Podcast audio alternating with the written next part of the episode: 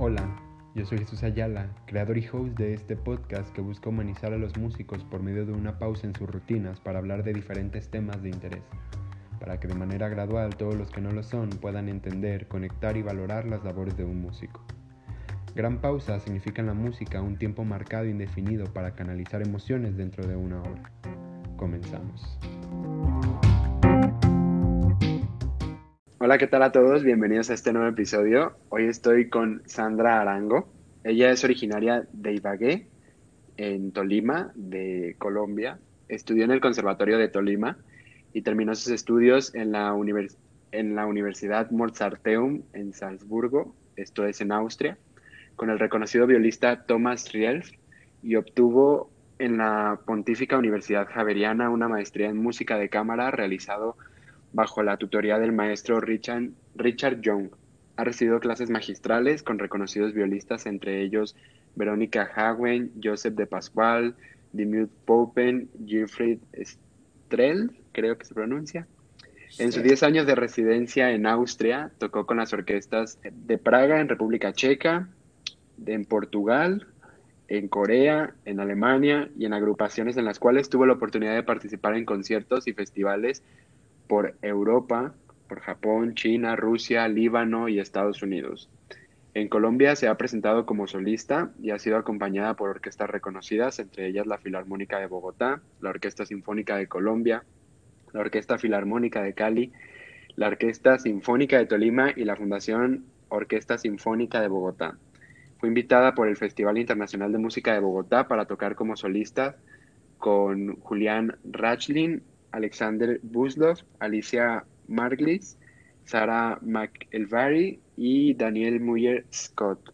Forma parte del cuarteto Q Arte, uno de los principales cuartetos de Latinoamérica desde hace 10 años, y es la creadora y fundadora del Festival Interviolas en Bogotá, que inició en el año 2010 con Noche de Violas, una actividad creada como antesala a dicho festival y el Festival Internacional de Cuartetos de Cuerda Festicu Artetos, ah, fundado junto al Cuarteto Cuarte precisamente, y actualmente tiene el cargo de asistente en la fila de violas de la Orquesta Filarmónica de Bogotá y es profesora de la Cátedra de Viola del Conservatorio de Música de la Universidad Nacional de Colombia y la Pontificia de la Universidad Javeriana.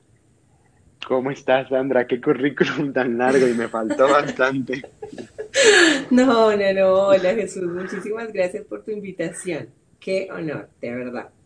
Ay, pues oye, wow. Yo la verdad que no había leído, bueno, para los que nos escuchan, nosotros nos conocimos el año pasado, justamente eh, cerca de estas fechas, eh, por el Festival Interviolas, al que tuve la oportunidad de ir. Entonces, bueno, yo ya había escuchado de ti porque tus alumnos me hablaron de ti, ¿no? Y me contaron muchas cosas sobre ti. Eh, y poco a poco fui eh, viendo tu carrera, pero hasta que no me puse a leer tu currículum, dije, wow, la cantidad de cosas que ha hecho. Entonces, eh, me gustaría que empezáramos un poco con tu historia, con la música. Eh, pues cómo fue que iniciaste, a los cuántos años, cómo, eh, por qué en la viola, o si no fue tu primer instrumento la viola. Me gustaría que nos contaras. Sí, mira, yo, yo vengo de, de esta ciudad que tú lo dijiste ahorita, de la ciudad de Ibagué, que eh, ha sido reconocida durante muchos años como la ciudad musical de Colombia, porque tiene un conservatorio muy especial que es donde tú haces tus estudios normales, ¿no? Y, pero mezclado con, todas tus eh, materias musicales, ¿no? Entonces, lo lindo de este colegio es eso, ¿no? Estudias desde las 7 de la mañana, estudiamos hasta las 5 de la tarde todo el día, entonces era muy especial porque tenías que ver todas tus materias normales de, de matemáticas sociales y luego te metías a gramática y tenías orquestas, coros y armonía y luego español y, ¿sabes? Entonces, em, empecé a los 10 años mm, y es, un colegio que aquí normalmente los colegios duran 6 años, pero ese colegio duraba 8 años, eh, precisamente pues como para poder profundizar más en todos los estudios musicales. Y ahí empecé eh, con la viola, eh, bueno, yo a los 10 años, 11, no, no tienes como mucha idea de, de, este instrumento ni de muchos instrumentos, pero una de las cosas que, de, las características para poder entrar a este conservatorio, pues que te hacían un examen pues bastante profundo, ¿no?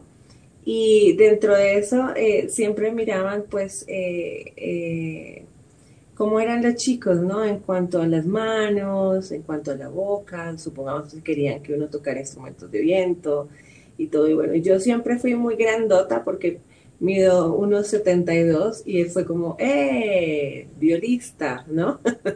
y bueno, así empecé y nada, para mí ha sido la experiencia maravillosa del mundo, así realmente mm, de poder disfrutar este instrumento, de poder en estos momentos ayudar muchísimo acá, desde que llegué a Colombia, ¿no? Y y bueno, así fue como empecé con la viola, luego me, vine para Bogotá. En estos momentos me encuentro en Bogotá, estuve estudiando en la Universidad Nacional de Colombia con el maestro Aníbal dos Santos, que es la primera viola de la Filarmónica de Bogotá. Y eh, cuando me vine para acá, muy jovencita, entré a la Orquesta Filarmónica de Bogotá y ellos me dieron una comisión de estudios para ir a estudiar por dos años a, a cualquier parte del mundo. Entonces yo pues tenía Austria en mi mente desde hace muchísimo tiempo. Hice las pruebas, pasé y me fui a estudiar el Mozarteón con el maestro Thomas Rivel. Mm, la cosa es que no me quedé dos años, sino que me quedé un poquito más de diez años allá. Sí, no, entonces, bueno, estuve estudiando allá y, bueno, así fue como empecé. Luego, eh, después con el cuarteto, ya estando acá en Colombia, eh, que decidimos hacer un cuarteto, un cuarteto dedicado también a la música latinoamericana y colombiana, académica un poco popular también, tradicional. Mm, ahí decidimos también hacer pues una maestría en música de cámara eh, con el maestro eh, Richard Young.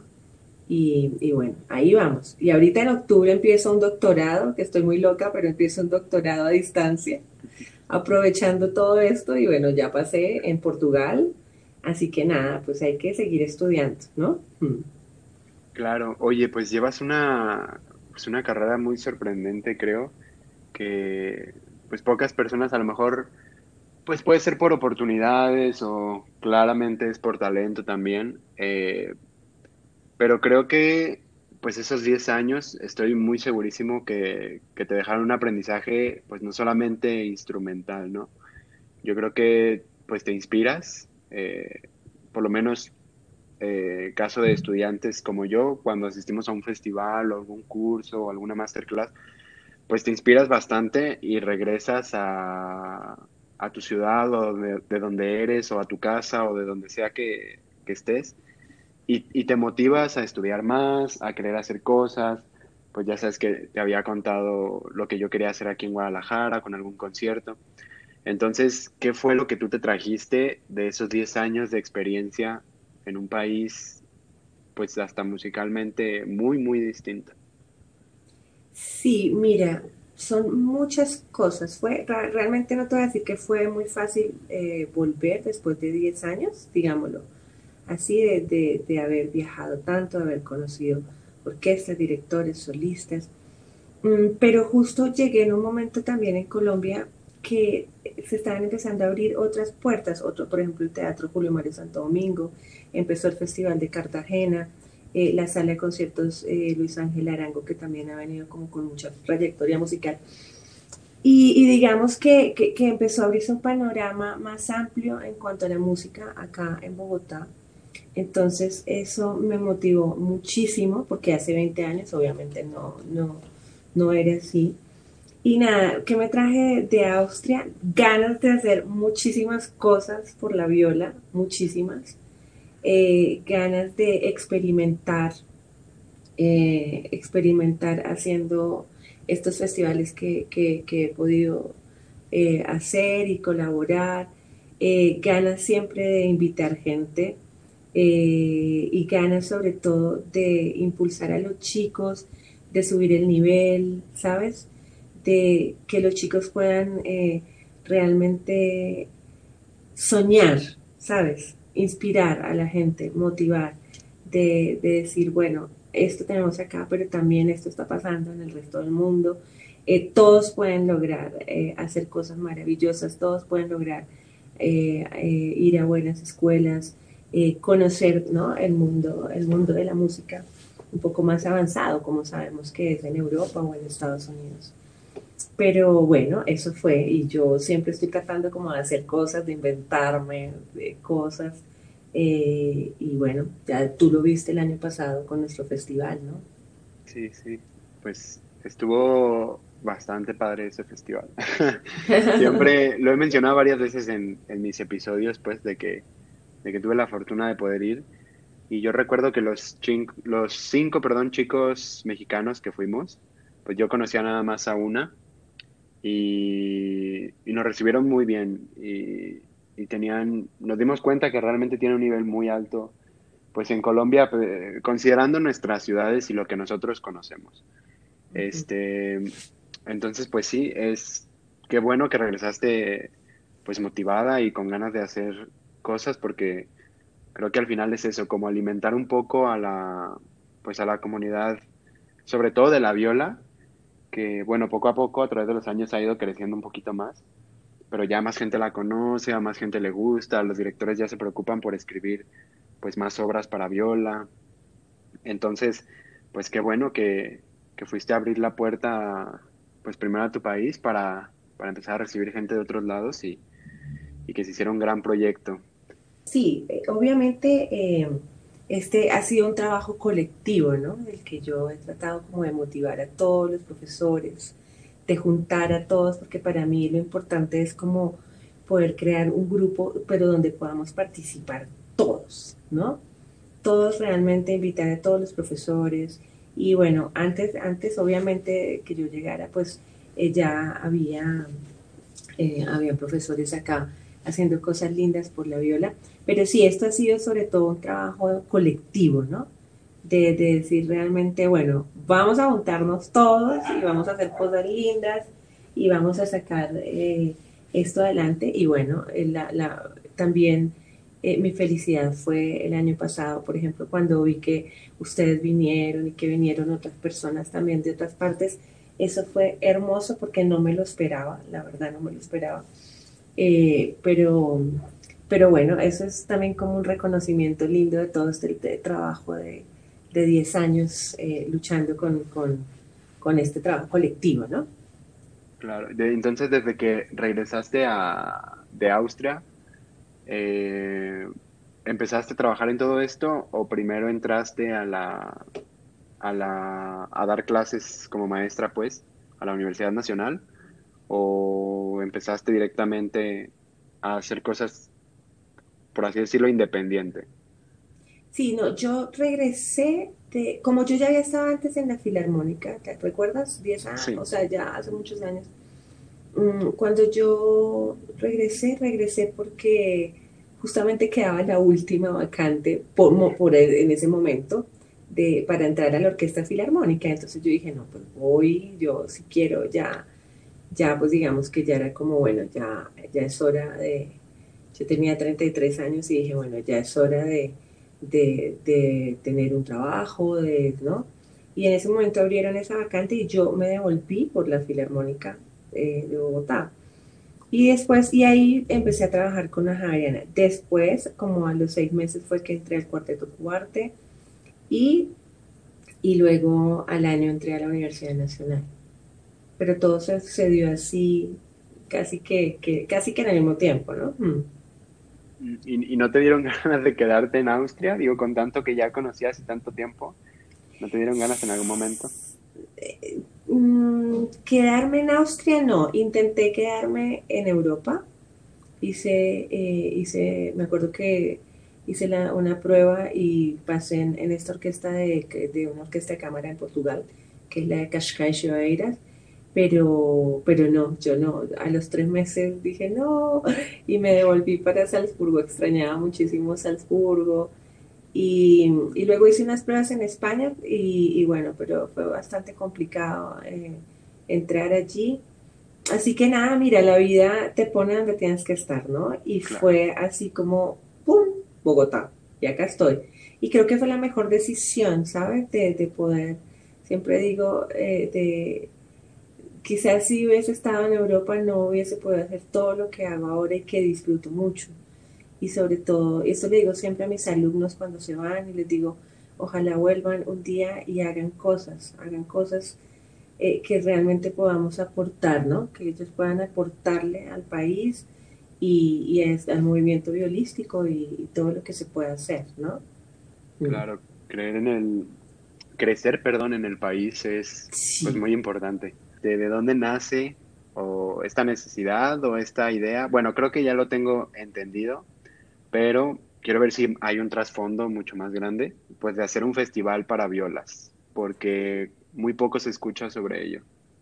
Sí, mira, mm, actualmente casi todas las universidades del país o academias tienen ya programas de música. Hace 10 años no. Cuando yo llegué realmente eran como cuatro universidades y por ahí había algo más, pero no había nada realmente así. Y de hecho yo eh, invité a los, a los estudiantes de estas universidades y, llegaron más o menos 20 personas, no habían más, ¿sí? Eh, no habían niños, por ejemplo, no habían programas infantiles y, juveniles, o por lo menos habían, pero tocando violín, ¿no? Ahora ya tú encuentras niños de, yo tengo un estudiante de 6 años, maravilloso, que toca, toca viola, empezó con viola a los 4, tengo uno de 8 y una nena de, de 10, pero hace 10 años no, ¿sí? Entonces, fue como, bueno, vamos a ver qué pasa, eh, hablando con mis colegas que eran los profesores de las otras universidades, eh, dijimos, bueno, vamos a hacer este festival. Y, así empezamos, poquito a poquito. A los dos años, eh, eso ya fue como capricho mío, porque a los dos años yo dije, bueno, voy a buscarme 60 violas, no sé de dónde. y así fue, te lo juro, voy a buscar 60 violas no sé de dónde, pero este festival tiene que tener, debe tener 60 violas. Y yo me conseguí 60 violas de varias partes del país y acá Bogotá. Y así fue cuando se armó la orquesta grande, que fue la segunda, la segunda versión. Y fíjate que ahí empezó, no sé, creo que, creo que fue una motivación también bastante grande para que la gente empezara a mirar un poco más la viola, ¿no? Y, ahora, ¿no? Pues ahora hay muchísima gente, ¿no? Y ya están los programas infantiles. Y entonces creo que todo esto sirvió, todo eso sirvió, porque hace 10 años solamente habían esas políticas violas, no había más. Wow, mm. pues, pues sí, a pesar de que era una meta un poco caprichosa, porque yo, por ejemplo, me pongo a pensar en 60 violas aquí y pues no, creo que no termino de contarlo. Hace falta todavía motivar un poco más. Entonces es bueno que, tu idea principal pues sea fomentar un poco más la viola. Creo que eso es bastante importante. Mm. Entonces, pues ya sabiendo que en 2010 este, fue el primero y me cuentas más o menos que todo fue un poco rápido, entre comillas, el que entraras a la filarmónica, que estuvieras como maestra. El primer festival cómo fue para ti y con qué facilidades contabas. En el cómo fue me refiero si te desmotivaste a lo mejor un poco por, por ejemplo, por ver a estos 20 alumnos que llegaban, aunque siempre es bueno, eh, sea uno, dos, tres, es algo que requiere de tiempo, pero pues cómo fue y, y qué tan fácil fue, porque no sé si cuando empezaste a hacer el festival ya estabas de maestra, entonces no sé si ya te podían prestar pues instalaciones más fácil o salones o lo que necesitaras. Sí, mira, eh, como yo cuando, eh, cuando hice ese festival, yo era profesora en la Javeriana, en la Universidad Javeriana, en la Pontificia Javeriana, mm, y ellos me apoyaron eh, con ese primer festival. Mm, yo te cuento una cosa, no es fácil porque no hay muchos recursos, prácticamente yo eh, digamos que hasta el año pasado eh, tuve un poquito más de recursos económicos, pero generalmente casi que todo el festival lo cubro yo. Lo, que algunas cosas que eh, la Universidad Nacional, por ejemplo, me ayuda con algunos tiquetes, pero, pero todo el resto lo cubro yo. No es la idea, ¿no? Espero que para el próximo, digamos que que, pues, que pueda conseguir más patrocinios, porque el, último, pues ya también, digamos, eh, tuve que pues cobrar un poquito por las clases y eso para poder pagar porque te diste cuenta, pues, la, cantidad de gente que traje, entonces eso. Pero el primer festival, mm, no, yo no me desmotivé, al contrario, al contrario, ¿no? Mm, creo que fue una gran motivación y cada vez me motivo más y cada vez pienso que, que, va a ser eh, más espectacular y que los chicos salgan muy contentos, que aprendan muchísimo. Y de ese primer festival aprendí mucho y, creo que yo espero que, con todo esto eh, varias empresas o, fundaciones quieran apoyar realmente esto, ¿no? Porque a veces me pongo a pensar y digo, hoy, ¿cómo voy a hacer con la plata? Pero yo siempre me mando, ¿no? Sin plata o con plata, no importa. Es como la plata siempre sale, de donde sea tiene que salir. Entonces, eso es, eso es como el único tema siempre a pensar. Pero de motivarme para hacer cosas o desmotivarme, no realmente siempre, siempre es mirando hacia adelante. Yo ya ahorita sé lo que quiero hacer para el otro año, que espero que lo podamos hacer, ¿no? Y que pueda como conseguir el patrocinio, que es lo único que siempre me pone a pensar bastante. Pues ojalá que sí, porque yo tengo ganas de ir otra vez. Bueno, este, pues sí, bienvenido. Yo creo que esto va a ser una locura. Eh, si se hace el otro año, creo que va a ser una locura porque eh, porque voy a empezar a hacer bastante publicidad. Yo pienso que esto es algo hermoso que todo el mundo tiene que saber qué está pasando aquí en, en Bogotá.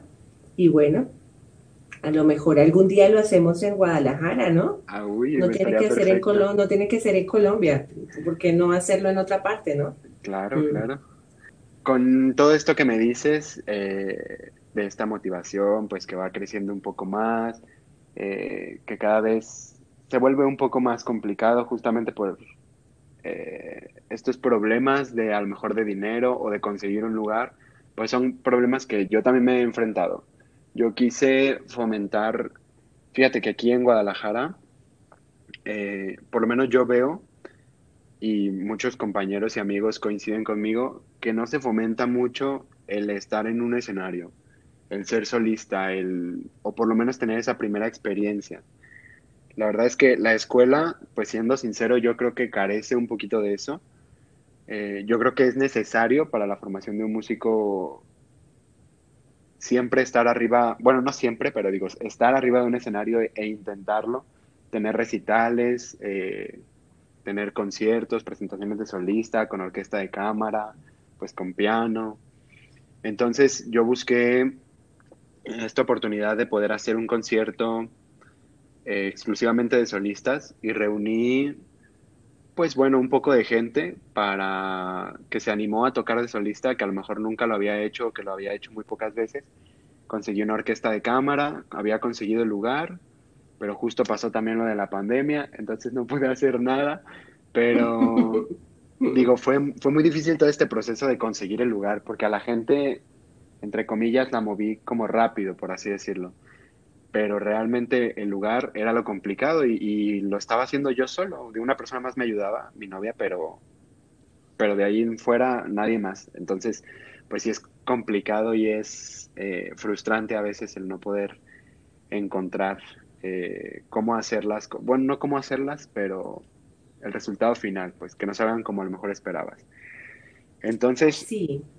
¿cómo es el proceso de organizar un festival tan grande? pues que ya es, ya es internacional. Pues mira, precisamente te iba, te iba a decir esto.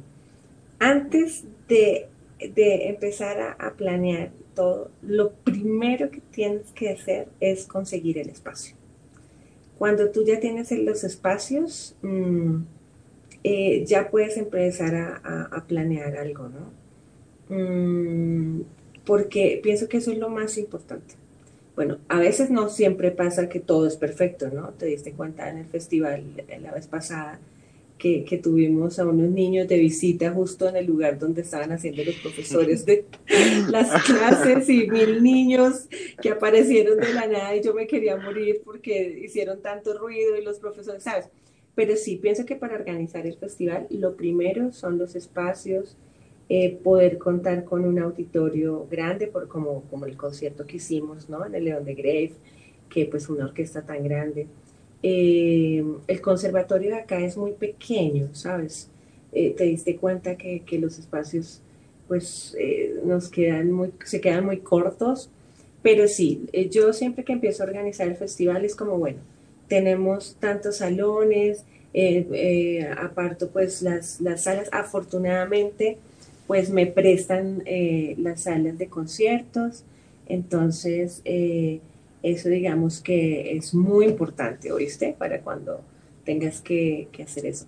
Bueno, luego ya es invitar a saber qué personas puedes invitar.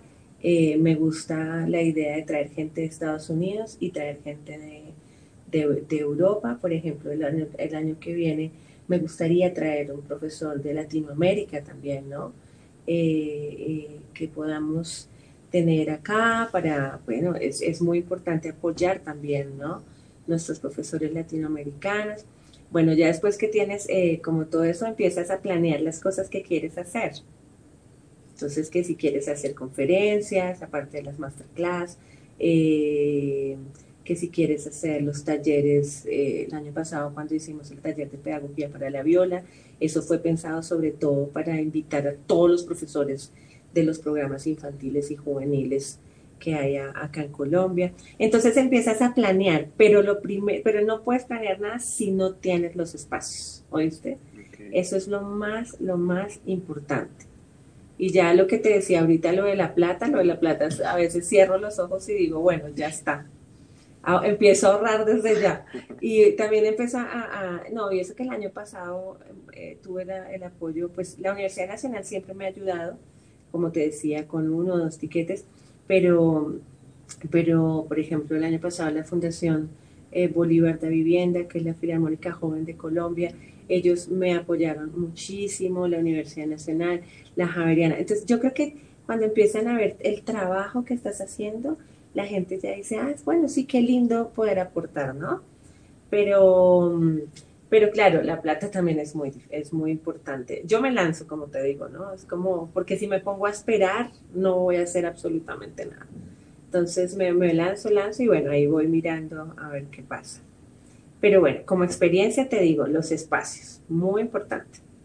Ok, ¿y, el, y el, cuál consideras tú que es el reto más difícil con el que te encuentras en todo este proceso?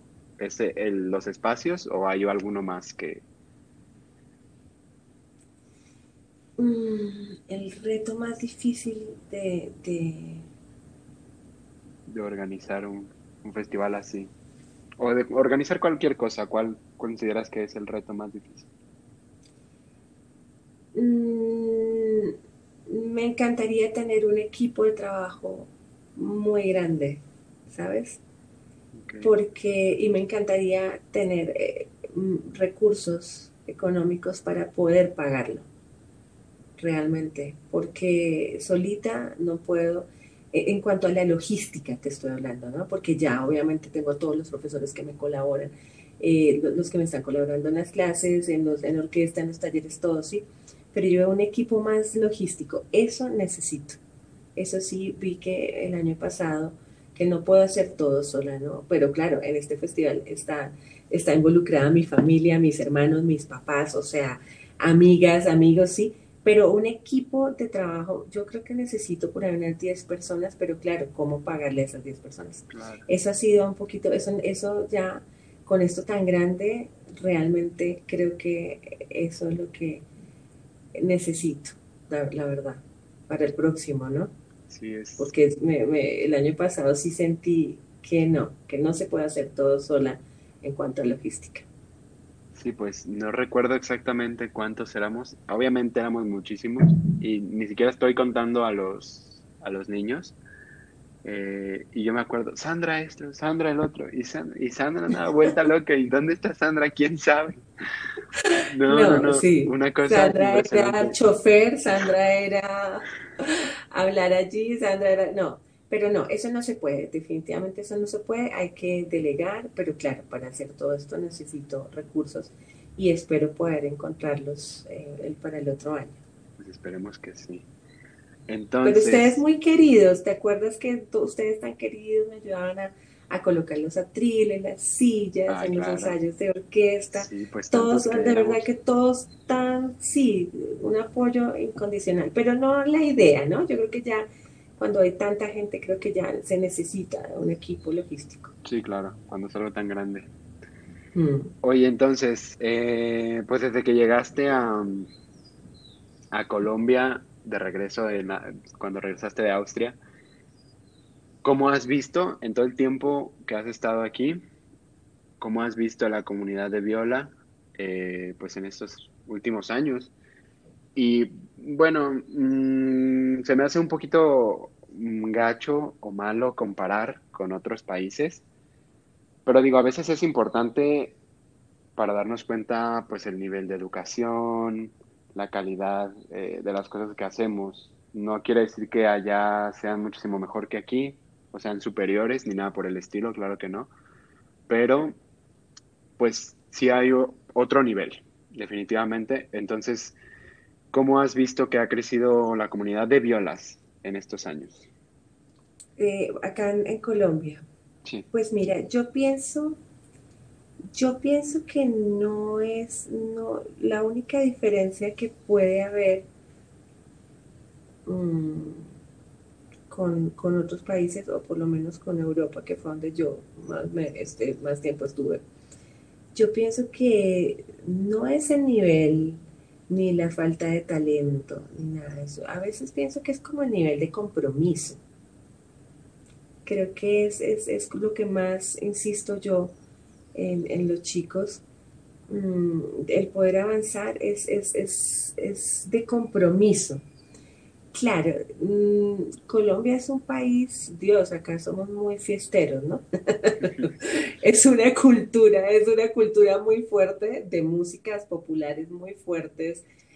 Es difícil, a veces yo me pongo a pensar y es difícil para los chicos, nuestra cultura es difícil eh, no es como estar allá que desde que naces ya te ponen un instrumento o, tienes la música clásica ahí. Nosotros crecemos con otras cosas. Pienso que sí hemos avanzado bastante. Mm, yo lo puedo ver por, pues, eh, bueno, lo, voy a hablar por experiencia personal de los chicos que, que han estudiado conmigo y que yo, eh, casi todos, el 99% están estudiando afuera. Entonces, cuando logran entrar en, buenas escuelas y todo eso, tú dices, bueno, estamos haciendo algo lindo. Pero no solamente a mis estudiantes, ¿eh? o sea, los estudiantes de los otros profesores. Y, creo que, que, ahí, porque ese siempre fue como mi sueño, ¿no? siempre desde que llegué fue como chicos, algún día tienen que salir, conocer eh, estudiar, eh, hablar otros idiomas, eh, todo, ¿sí? Entonces, cuando ves que los chicos sí que logran esto, entonces pienso que sí estamos haciendo algo, algo lindo acá en Colombia también, ¿no? Que ellos puedan, puedan salir y, estudiar en otras partes. Sí que ha crecido, pero le hace falta todavía, bastante, creo yo, ¿no? Para... Mm, Mm, ¿qué te digo yo? Yo sí creo que, que vale la pena la experiencia de, salir, eso sí creo muchísimo. Pero, pero bueno, también el que no quiera salir no importa, ¿no? O sea, que no pasa nada. Igual eh, creo que, que, el nivel ha subido y, y puede seguir subiendo, pues, como todo. Sí, yo me acuerdo que Josué, eh, un alumno, pues no sé si es alumno tuyo actual o fue tu alumno, eh, pues me contaba que se fue a, Francia con una orquesta. Y me dice, no, pues con 16, 17 años y yo me quedé así impresionado.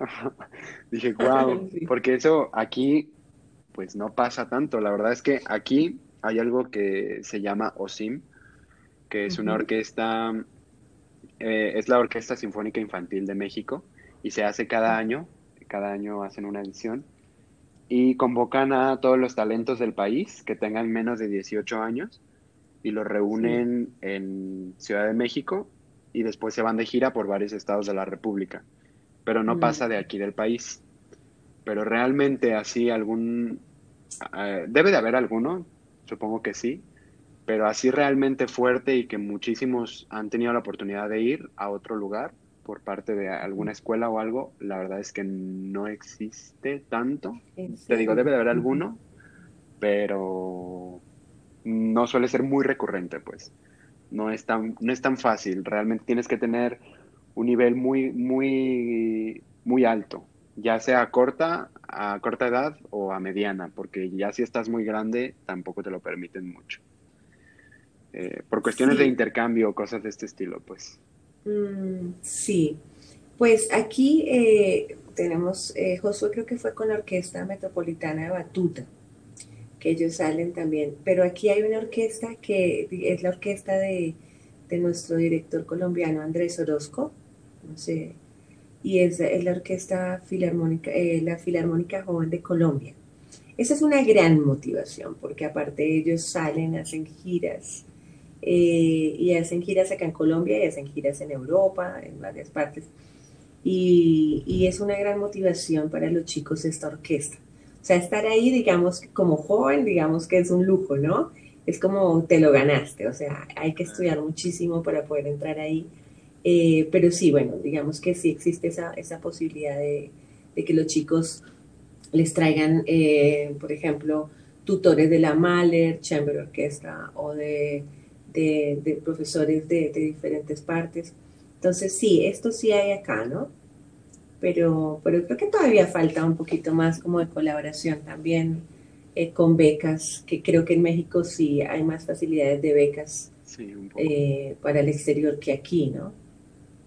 Pues sí, dependiendo de la universidad, aquí en, Guadalajara, eh, sí, sí hay, y es complicado el proceso no tanto a lo mejor el que te lo den, sino el proceso, porque es una cierta cantidad de, personas que van, o a veces los recursos para ciertas carreras. Aquí es, es una red universitaria que es UDG, aquí en Guadalajara, que es la Universidad de Guadalajara. Entonces es la que mueve a las mayorías, bueno, más bien a todas las carreras que hay en diferentes centros. Entonces a cada centro eligen tantos eh, número de estudiantes. Entonces, eh, no hay un centro específico de música. Hay una sede, como tal, un edificio, pero pertenece a la comunidad del Quad, eh, y que es la comunidad de artes, que está arquitectura, diseño, eh, moda, bueno, diseño de modas, diseño de interiores, está danza, música, fotografía. Entonces, de toda esa red de Quad, eligen a no sé, 50 estudiantes. Entonces, los de música tenemos que competir, por ejemplo, contra los de arquitectura. Entonces, mm. esa es una pequeña desventaja porque no, no nos toman como independientes, nos toman como de todas, todas son unas artes y de aquí vamos a seleccionar a tantos. Si tantos aplican de música, pues no es, no es tan seguro que vayas a, poder obtener la beca para este intercambio. Sí, Pero bueno, así es, así es como funciona. Eh, regresando a este eh, de los festivales, en específico, tu festival, ¿qué crees que le deja a los estudiantes que asisten a ellos, a, tu festival, o en general a los festivales? ¿Qué crees o cuál es lo que a ti te o qué es lo que a ti te gustaría que les dejara como mensaje, como aprendizaje?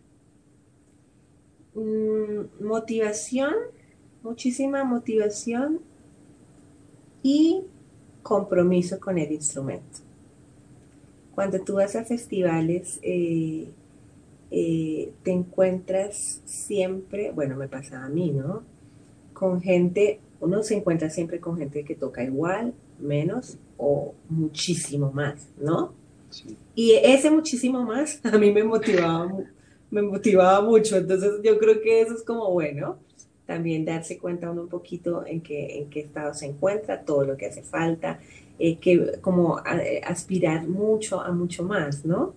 Motivarse, eh, eh, eso.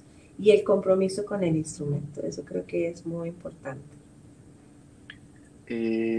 y justo va un poco de la mano con cuál es, cuál crees tú que es el momento indicado para que alguien vaya o asista a un festival porque en el del año pasado había niños. Obviamente no tenían las mismas cosas que los que teníamos, los que estábamos grandes, pero ¿a qué edad tú crees que es conveniente justamente para desarrollar este compromiso? Porque de, niño, como lo decías cuando contaste tu historia, pues a los 10, 11 años pues no tienes mucha noción de lo que pasa con el instrumento, a lo mejor nada más te divierte y, y listo, pero ¿a qué edad crees que ya pueda empezar ese compromiso? No, yo sí creo que, bueno, te diste cuenta de los chiquiticos, para ellos eso fue como juntarte en una orquesta, que al principio yo decía, Dios mío, esto no va a sonar, pero después sonó, increíble. Eh, pero para ellos es como algo nuevo, eh, eh, se la pasan bien, aprenden, siempre están ahí como mirando. No, yo sí creo que si pueden hacerlo desde pequeñitos, hay que hacerlo. Y, no, y mira, y también de grandecitos, no importa si todavía, si estás empezando, no importa cuán avanzado estés, yo sí creo que los festivales valen la pena. Los festivales son una gran motivación para uno avanzar. Yo sí creo que desde cualquier edad, no importa si todavía ellos no tengan noción, pero ellos estaban felices, por ejemplo, los niños estaban muy, muy felices, ¿no? Eh, se sentían muy bien, ¿no? Y aprendieron bastante también. Entonces, el hecho también de, aprender a tocar con otros niños en un ensamble, de tener una clase magistral, eh, todas esas cosas yo creo que sirven mucho, motivan, inspiran. Claro, y mira, justamente qué bueno que llegaste a eso porque mi siguiente pregunta era que qué adecuaciones crees que se tengan que realizar a los festivales por la pandemia estamos atravesando. Justamente yo estaba platicando con una amiga y me dice que estamos hablando de un festival que se hace aquí en México, en Oaxaca, y de música de cámara. Y yo le estaba, habían sacado fechas para hacerlo presencial y estábamos platicando y eso, y al final resultó que iba a ser en línea. Entonces yo le dije que por, lo, por el momento yo no quería asistir o no quería hacer algún curso o festival en línea por el momento. Y platicando con un maestro, pues le dijo que, que no hay nada como vivir esta experiencia presencial de un festival y justamente va con lo que dices, que los niños eh, pues ven a la orquesta, que se sienten acompañados, de estar con un ensamble, de tomar una clase magistral. Entonces, ahora con todo esto, que es algo que con lo que vamos a tener que vivir muchos años, ¿qué crees que, se deba implementar o cómo, cómo crees que va a funcionar ahora?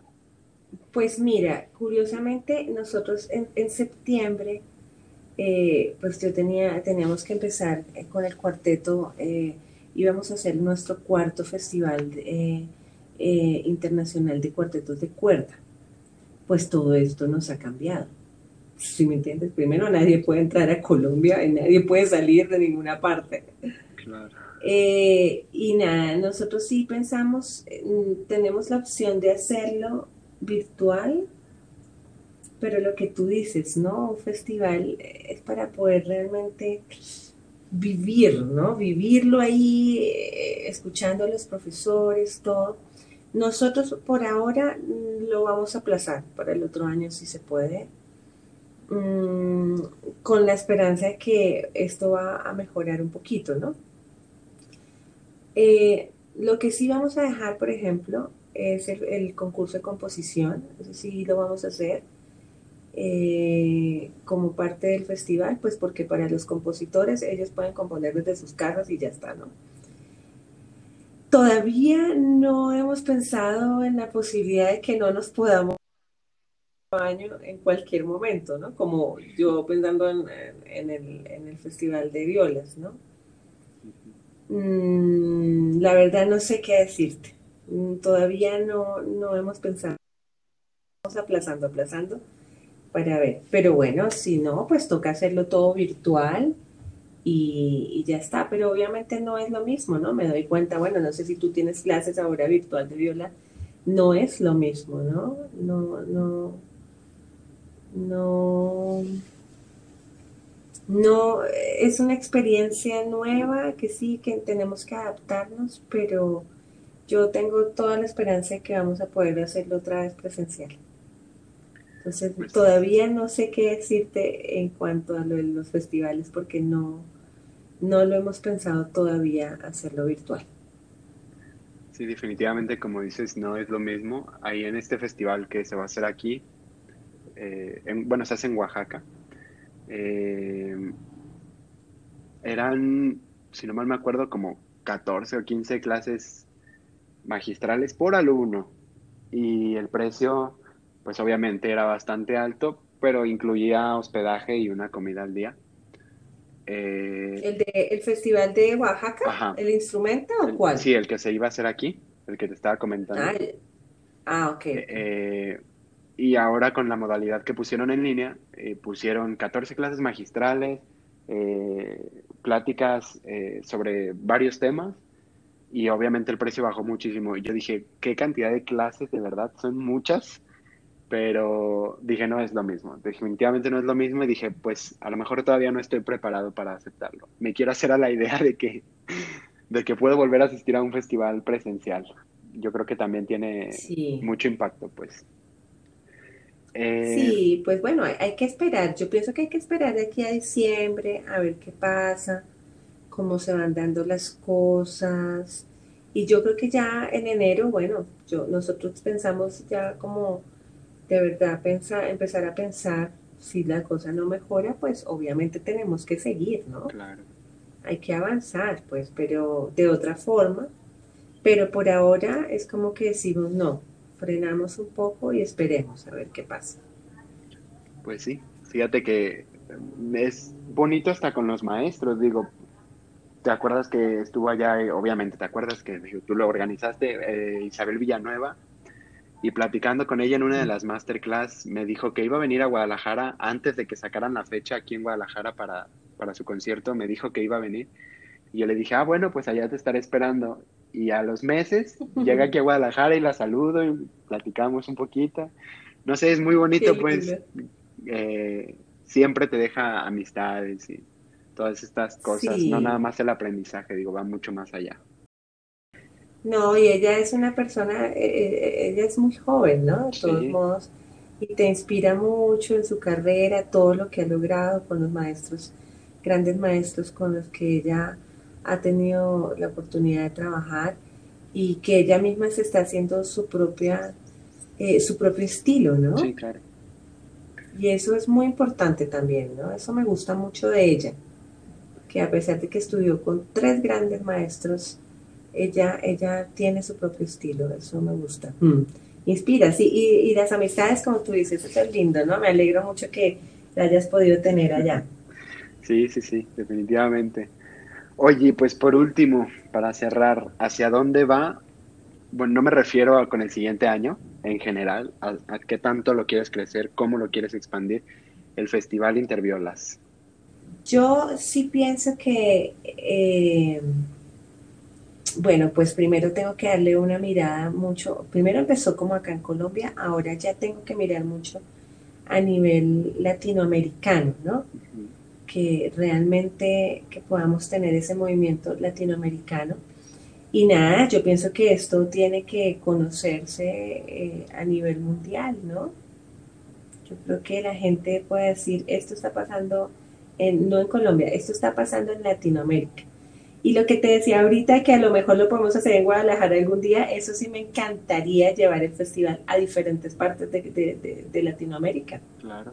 Me parecería genial poder hacerlo, ¿no? Sí, claro, aquí. Eso ya lo he pensado, ¿no? Como decir, bueno, el festival se va para México, o se va para Argentina, se va para Perú, y que la gente sepa, así se mueven los festivales, ¿no? También grandes de Europa, siempre los hacen en, en diferentes en diferentes países, ¿no? Entonces, eso me gustaría también, ¿sabes? Sí, aquí tienes las puertas abiertas para cuando decidas venir. Mm. Sí, muchísimas gracias. Sí. Pero sí, por ahora digamos que es una mirada más a, Latinoamérica. Ok. Que, que, realmente nos podamos unir todos, ¿no? Eso me parece lindo. Mm. Ok. Y luego, bueno, ya el reconocimiento del trabajo de todos eh, a nivel mundial. Eso sería muy lindo también.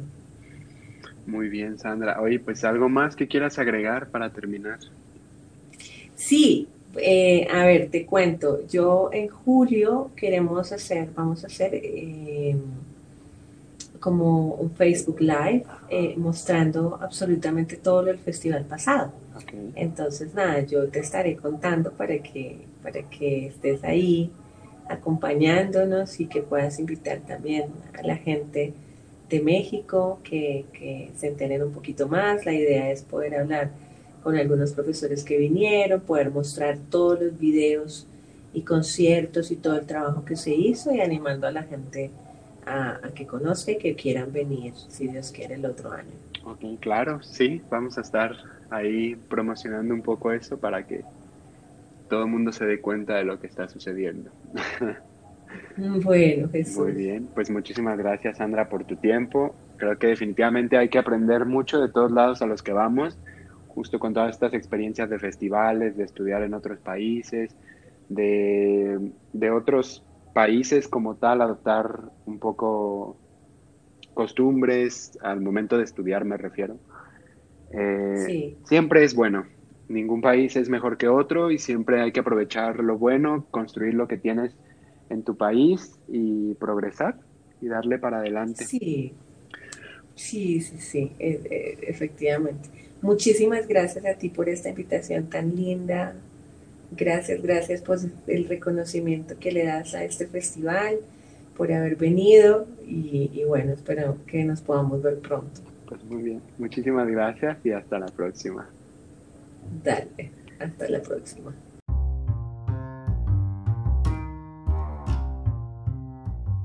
Espero que hayan disfrutado el episodio de esta semana. Ya tenemos Instagram, nos pueden buscar como Gran Pausa Podcast y ahí se va a estar subiendo contenido en video de las entrevistas y próximamente también se va a subir a YouTube. Entonces estén atentos, de todos modos aquí abajo en la descripción del podcast voy a poner los links de la página de Facebook, de Instagram y del próximo canal de YouTube. Muchísimas gracias y nos vemos la siguiente semana.